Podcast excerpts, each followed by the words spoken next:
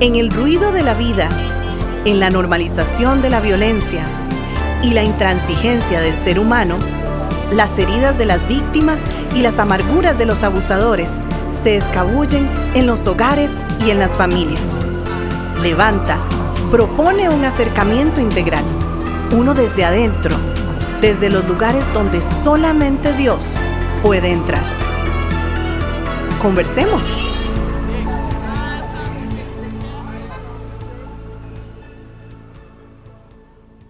Saludos muy cordiales, eh, gracias por acompañarnos y espero que nos hayan acompañado la semana pasada que iniciamos eh, un paréntesis importante para hablar en serio de la Navidad y con esto pues siempre con el privilegio de mi amigo y pastor Alonso, al cual saludo muy cordialmente. ¿Cómo estás? ¿Todo bien? Todo, todo muy bien. ¿Esta semana cómo estuvo? Muy bien, gracias a Dios, con todas las ocupaciones normales, pero bien, bien. Ya en vísperas de Navidad y pasar un tiempo bueno en familia. En vísperas de Navidad, mi hermano, ¿en qué momento? ¿En qué momento? ¿En qué momento ya estamos en el 2023? Y... y... fue muy interesante eh, la conversación de la semana pasada, donde bíblicamente pudimos identificar lo que es bueno y lo que es malo. Porque culturalmente lo que es malo es oponerse a la experiencia de Navidad. Lo que es malo para la Biblia es exponer, es oponerse al Salvador y oponerse al Señor. Correcto. Y esa semana vamos a hablar eh, bueno, eh, que hablamos con Herodes con dos actitudes negativas, su inquietud o turbación ante el nacimiento del Salvador y su hipocresía religiosa. Pero hoy vamos a hablar de dos cosas la actitud positiva, correcta, bíblica de la Navidad, ¿verdad? La actitud en serio. En serio. En serio de Navidad. Que fue representado no por Herodes, sino por unos nuevos personajes. Correcto. Y estos personajes son los magos de Oriente, ¿verdad? Eh, Mateo capítulo 2, versículos 10 y 11 dice, y al ver la estrella, se regocijaron con grande, muy grande gozo, y al entrar en la casa, vieron al niño con su madre María, y postrándose adoraron, y abriendo sus tesoros le ofrecieron presentes, oro, incienso y mirra. Y hay tres cosas puntuales que estos magos o estos astrólogos de Oriente hacen. Eh, muy puntual. Uno, se gozaron, tuvieron una extrema alegría por lo que estaban contemplando, es decir, hallaron y, transportándonos a nuestro tiempo, encontraron el propósito genuino de la Navidad. Segundo, adoraron, que es un elemento fundamental en la vida de todo ser humano.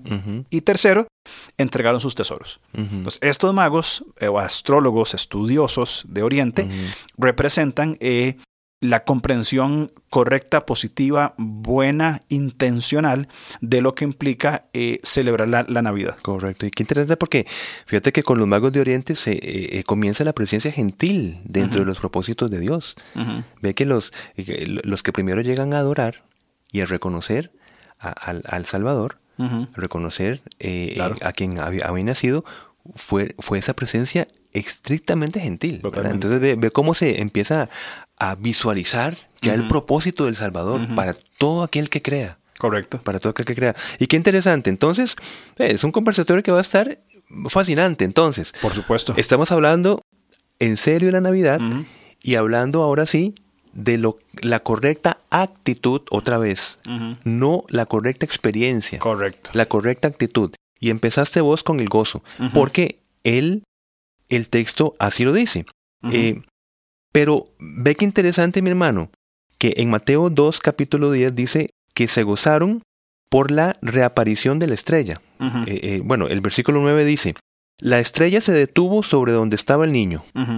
Ahora, la estrella se detiene sobre aquel, ¿verdad? Que un día diría de sí mismo, yo soy la raíz y el linaje de David, la estrella resplandeciente de la mañana, en Apocalipsis 22, 16. La estrella se detiene allí, en, aquel, ¿verdad? En, en, la estrella, en mayúscula. Pero lo que queremos apuntar acá es que es esta estrella, o sea, es la estrella la que llena de gozo a los magos. Pero ¿qué es la estrella, mi hermano? ¿A qué apunta la estrella? Sí, a un signo externo. Ajá. O sea, eh, de la gran esperanza que están persiguiendo en ese momento. Es decir, dicen que se alegraron cuando vieron la estrella, no dice que se alegraron cuando vieron al niño.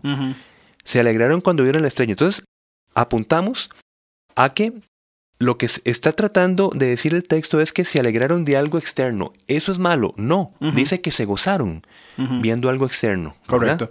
Sí, estos son, esta, la, la Navidad, en nuestro caso y en otros elementos, está llena de signos externos que realmente nos producen gozo. Claro que sí. O sea, no hay nada más bonito en este tiempo de Navidad eh, ver entrar a una casa con las luces, el árbol, música, los olores, las comidas, las tradiciones. Son signos externos que nos dan gozo. Inclusive cuando vos vas con tus hijas a, comprar regalos, o sea, vamos a ver, y uno dice, ¿será esto malo o bueno? No, son signos externos que dan gozo. Preguntémosle a nuestros niños si les da alegría, satisfacción el hecho de saber que en este tiempo van a recibir un presente. ¿Eso es malo? No, para nada, es malo. Para nada. Es más, otra vez, ellos se gozaron de un signo externo de la Navidad. Correcto. ¿Representa la Navidad? No. No es la esencia. no es la esencia, pero es un signo externo que da gozo. Correcto. Entonces no, no, no caigamos en el otro extremo de decir, en mi casa no voy a poner ninguna decoración, no voy a, hacer este, ninguna comida específica, no voy a comprar ningún regalo. No, porque es un signo externo que da gozo, como la estrella. Correcto. Y genera tradiciones y costumbres en las familias que fomentan la unidad. Por ejemplo, en nuestro caso, tenemos la tradición de que los primeros días de Navidad vamos a un lugar específico, compramos un, árbol y después pasamos a comer al mismo restaurante de siempre. ese mismo lugar es donde ya sabemos que estamos y es un tiempo de, de, conversar, de compartir, un tiempo en familia. Tiempo lindo, es lindo. Claro. Subimos, estamos ahí. Es un tiempo que en, en la normalidad del año cuesta sacarlo o hay que hacerlo, pues no sea con esa facilidad, pero genera esto. Ahora, ¿Es bueno? Sí. ¿Se disfruta? Sí. ¿Es la esencia de Navidad? No. Exacto. Ahí es donde está el punto que tenemos que rescatar. Cómo estos magos se gozaron y entendieron los signos externos eh, que estamos conversando. Exacto, sí, porque es que, eh, eh, como estamos hablando de la actitud, ¿verdad? Estamos hablando de la actitud bíblica buena de la Navidad.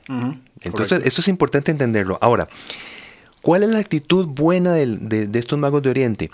Que ellos saben muy bien que el gozo real que vieron en la estrella, ellos se gozaron, pero ese gozo no reside específicamente en la estrella, esencialmente en la estrella.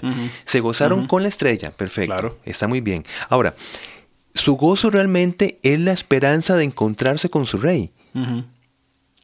Correcto. Sí, y, y, muchas personas ni siquiera van a entrar digamos, en, en, esta simbología que nos, eh, que nos narra la escritura, no van a entrar en la casa de Jesús para adorarle en estas navidades. O sea, prefieren quedarse afuera con las estrellas, con los símbolos externos.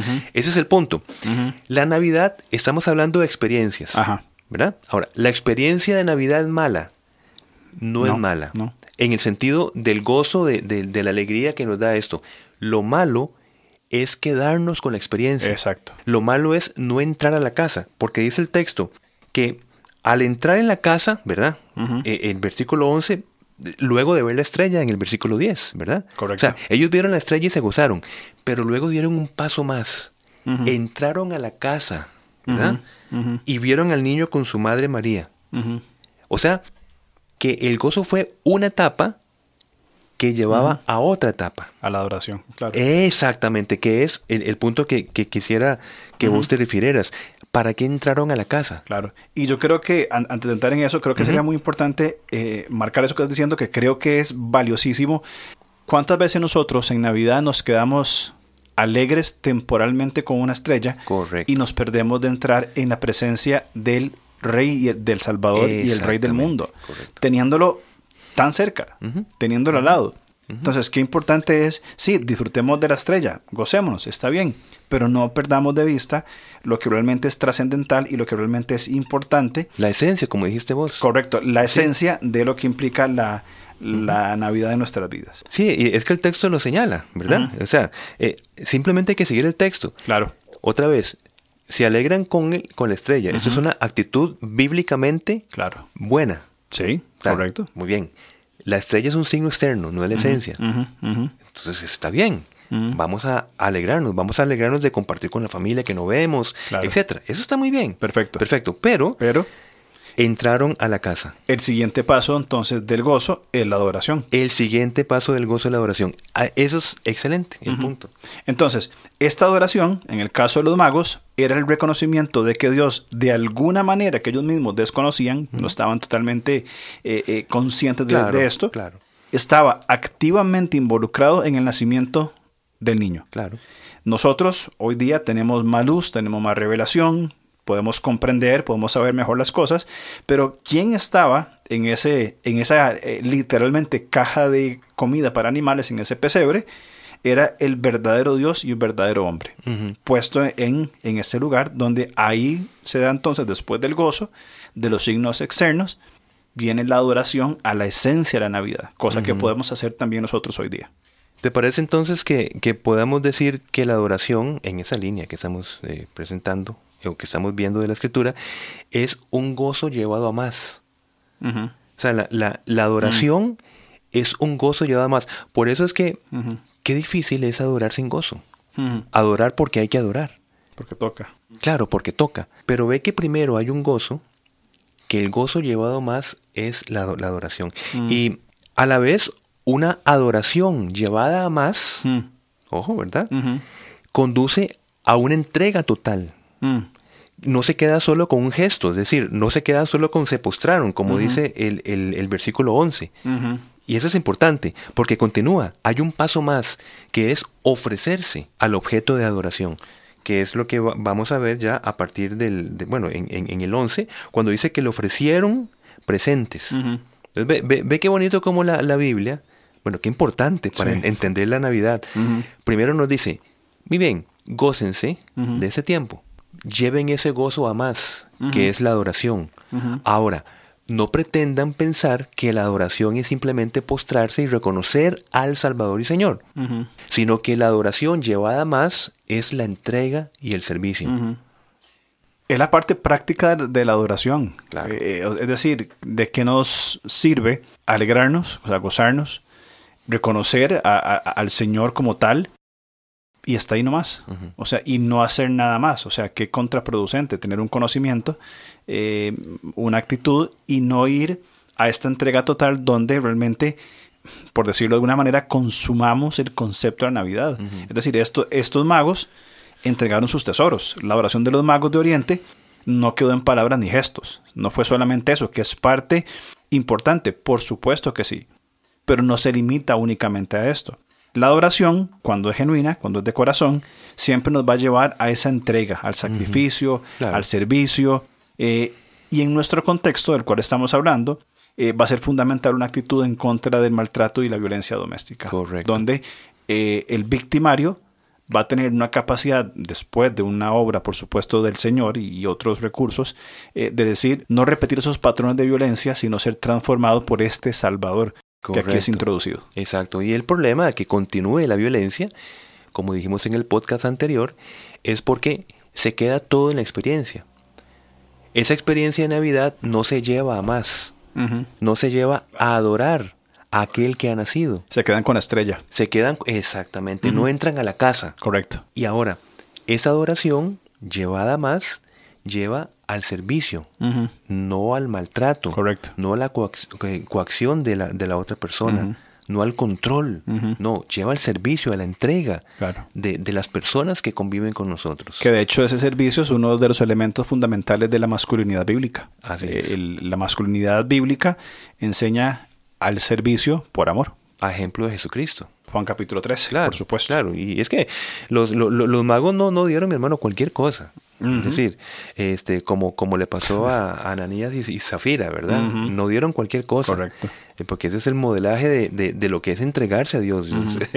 Eh, es, dieron lo mejor que tenían. Claro. Y dieron oro, incienso y mirra, ¿verdad? Este, claro está, ¿verdad? E- El Hijo de Dios se revistió de humanidad y se despojó de su gloria visible. O sea, eh, Jesús se había entregado primero, había entregado todo a la humanidad. Y, y, y, y leo 2 Corintios 8, 9.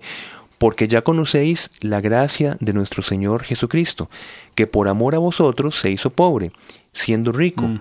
para que vosotros con su pobreza fueseis enriquecidos, Mm. ¿verdad? O sea, la única manera de expresarle una adoración razonable al Señor es ofreciéndonos a nosotros mismos. Claro. ¿verdad? Y, y o, ofrecerle nuestra confianza, nuestra esperanza, nuestra, nuestra vida como tal. Todo, por supuesto, implica todo. No es una parte o, o como vos pones el ejemplo de Ananías y Zafira, dar un, dar un poquito, ¿verdad? Que a veces, entre paréntesis, a veces se, se caen esas eh, formas de pensar. Vamos a darle a Dios un poquito de tanto que Él nos da. O sea, no, no le damos a Dios un poquito de tanto que nos da, nos damos todos por completo.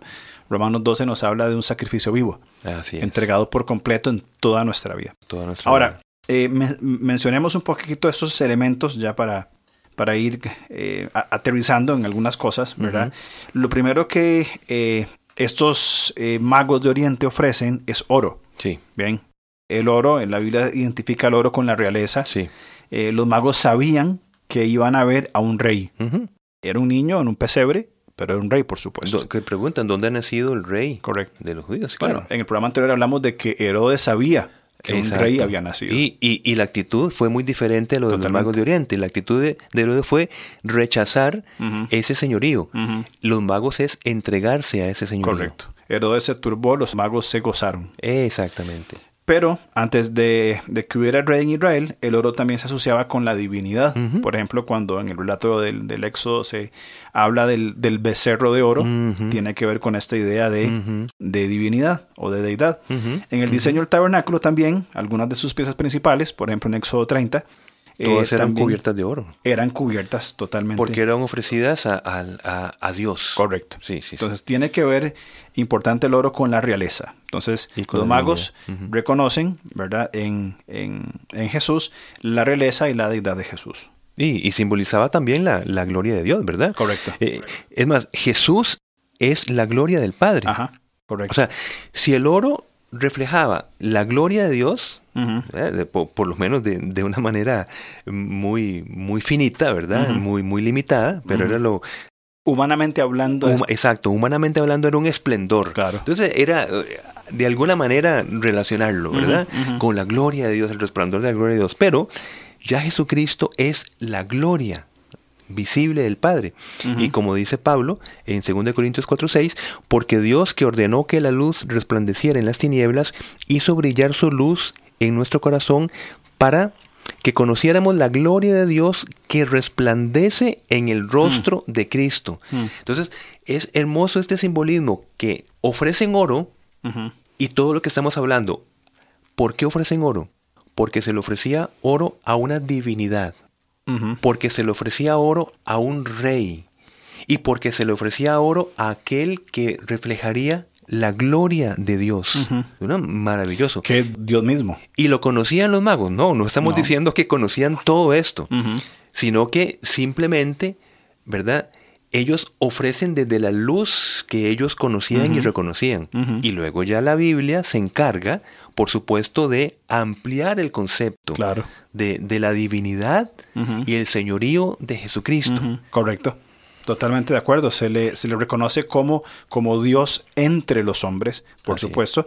Y, y creo que es muy importante lo que vos decías. En la luz de revelación que ellos tenían, es decir, en el, en el poco conocimiento que tenían, comparado con la revelación que tenemos nosotros, ofrecían ese oro a este Dios que estaba incursionando en la historia de, de la humanidad, encarnado, humanizado. Y, y- y me pone a pensar a mí el fundamento de la fe de estas personas. Mm. Es decir, imagínate, con, con la luz de revelación que podrían tener, Gentiles.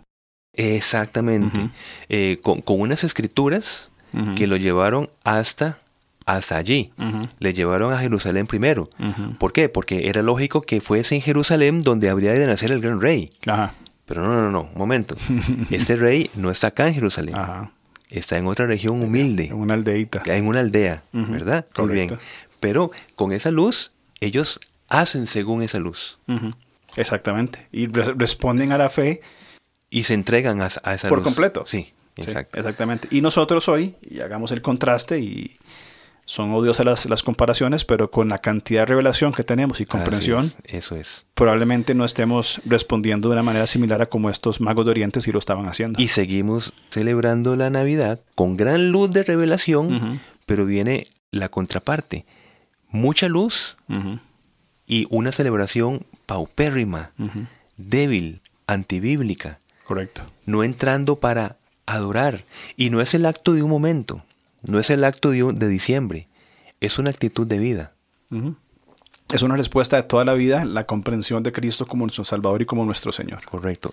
Ahora, también, aparte del oro, los, estos magos de Oriente también ofrecieron incienso, que el incienso es ese olor agradable en el Antiguo Testamento, ¿verdad? Eh, es muy utilizado también como una comparación con la, con la oración o una analogía con la oración, ¿verdad? Y era utilizado primordialmente en el culto a Dios y, y nadie más debía recibirlo. Sí, ¿no? Y, y, nadie más podía ni siquiera eh, ofrecerlo, que no fuese un sacerdote. Correcto. ¿Verdad? Y también, por supuesto, bueno, ahora que mencionas el sacerdocio, eh, Jesús es nuestro sumo sacerdote, ¿verdad? Haríamos, tendríamos que entrar ahí en, en Hebreos y comenzar a, a, a, ver todo lo que dice. Pero solo Jesucristo es nuestro mediador. 1 Timoteo 2.15, eh, no hay otro mediador entre Dios y los hombres, sino Jesucristo. Claro. y nadie es digno de acercarse a Dios por sí mismo por sus obras, sino que en Jesús podemos tener esta, esta, eh, eh, ese olor agradable delante del Señor. Qué linda, qué, qué linda figura. Es decir, eh, no, nos está dando esta impresión la escritura de que nosotros somos olor agradable delante del Señor a través de nuestras oraciones y nuestra vida, a pesar de nuestra condición de pecado, Correcto. mediada por Cristo, quien es el único en la escritura en quien se señala que Dios Padre tiene complacencia. Donde se complace en nada más que en Jesucristo. Y nosotros somos olor agradable delante de Dios por medio, de Jesucristo, porque solo a Él se le ofrece incienso. En toda la escritura, solo a Dios se le ofrece incienso. Y al otro que se le ofrece incienso es a Dios revestido de humanidad. Correcto. No hay personajes, no hay santos, no hay santas, no hay nada, no hay apóstoles, nada. Solamente a Jesucristo se le ofrece incienso, mm. porque el simbolismo es muy claro, solo a Dios se le mm. ofrece incienso. Y aquel que usurpara ese principio era aniquilado por Dios. Correcto. Sí, es una figura maravillosa y creo que es parte de lo fascinante de Dios, de eso que vos mencionabas, de que Dios no se complace eh, eh, con nadie. Sin embargo, nosotros somos olor agradable y dijiste algo muy interesante a pesar de nuestra humanidad por medio de Jesús. Sí. Eso es lo fascinante de Dios. O sea, a pesar de nuestras fallas, porque, a, ver, eh, noticia de, última hora, los, los creyentes no somos la, cosa más perfecta del mundo, ¿verdad? Este, Sin embargo, en Jesús en ese Salvador que nace, es que somos presentados delante de Dios con este olor agradable. Claro que sí, somos en Cristo coherederos, mm. somos llamados hijos de Dios y todo en Cristo. Bueno, y, el último punto es la mirra, mi hermano, y, es que con la mirra mm. se ungían los cuerpos para la sepultura. Mm. Eso es para lo que se usaba la mirra, entre otras cosas. Todo ser humano nace muerto espiritualmente, según la Escritura, con la esperanza de vivir en Cristo, pero Cristo fue el único que nació para morir y morir voluntariamente. Claro. Eh, en, esa voluntad somos santificados mediante la ofrenda del cuerpo de Jesucristo, hmm. hecha una vez para siempre, dice Hebreos 10.10. Hmm. Eh, Qué maravilloso. Sí, Efesios 5.2 dice, Cristo nos amó y se entregó a sí mismo por nosotros, ofrenda y sacrificio a Dios en olor fragante. Qué interesante resumir el, el mensaje de estos tres regalos, ¿verdad? En el oro, el incienso y la mirra, el eterno Dios se entregó por los hombres. Él tenía que morir y evidentemente resucitar, ¿verdad? Como cuando hablas de la, de la mirra, sí. tiene que ver con su muerte y, lógicamente, su resurrección y su ascensión y su próxima venida. No podemos desligar una a la otra, pero que en esos tres elementos se resume el mensaje de Dios para, para la, humanidad. En estos tres magos gentiles que reconocieron la estrella, entraron a la casa a adorar y se entregaron por completo. El cuadro es, es, maravilloso. Maravilloso. Y solo la escritura nos puede brindar el verdadero sentido eh, y explicación de la Navidad.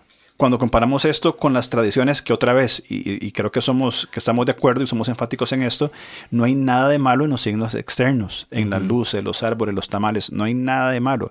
El problema sería que nos limitemos a eso que perdamos de vista a este, a este Salvador que ha nacido, a este Señor eh, nuestro, bien, eh, sería, sería perderlo a Él de vista. La Navidad es tiempo de celebración y alegría, por supuesto que sí. Y el nacimiento de Jesús fue acompañado de canto de los ángeles, de regocijo de pastores, claro. que en medio del gozo este, que, que tenemos en ese tiempo, no nos olvidemos de el nacimiento del niño, es decir, de Jesús eh, entrando, incursionando presencialmente encarnado en la historia de la humanidad que es Dios con nosotros. Sí, sí, sí. Este mensaje es muy importante para terminar y para animarnos que, bueno, que ya mañana tradicionalmente pues eh, eh, nos reunimos en familia, compartimos presentes, eh, comemos comidas especiales, específicas. es ese airecito de Navidad, ¿ves? Pero otra vez, una sociedad va a rechazar los otros puntos, va a enfatizar la experiencia de Navidad y el gozo de la Navidad. No vamos a, negar que nos produce gozo, la música, etcétera, etcétera. Pero la sociedad va a rechazar los otros pasos. Claro. Va a rechazar reconocer a un Salvador. Va a rechazar reconocer a un Señor.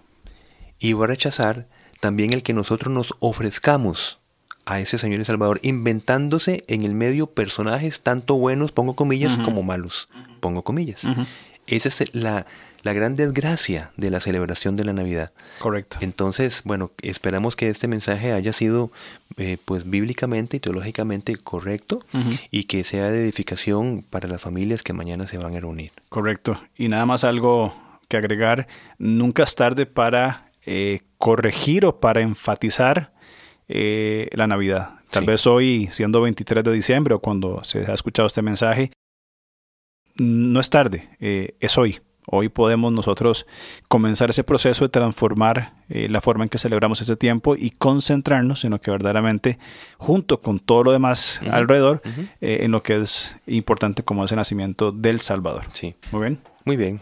Ha sido un tiempo lindo, no nos quedemos con la estrella, entremos a la casa, adoremos y entreguemos nuestra vida al Salvador y Señor. Así es. Perfecto, que pases muy buenas, muy buenos eh, días de celebración con tu familia. Igualmente, a todos los que nos escuchan. Y también a Gilo, Linaje de Producciones. Y bueno, gracias por este tiempo. Nos veremos, si Dios lo permite, la otra semana. Seguimos la otra semana entonces. Gracias, chao.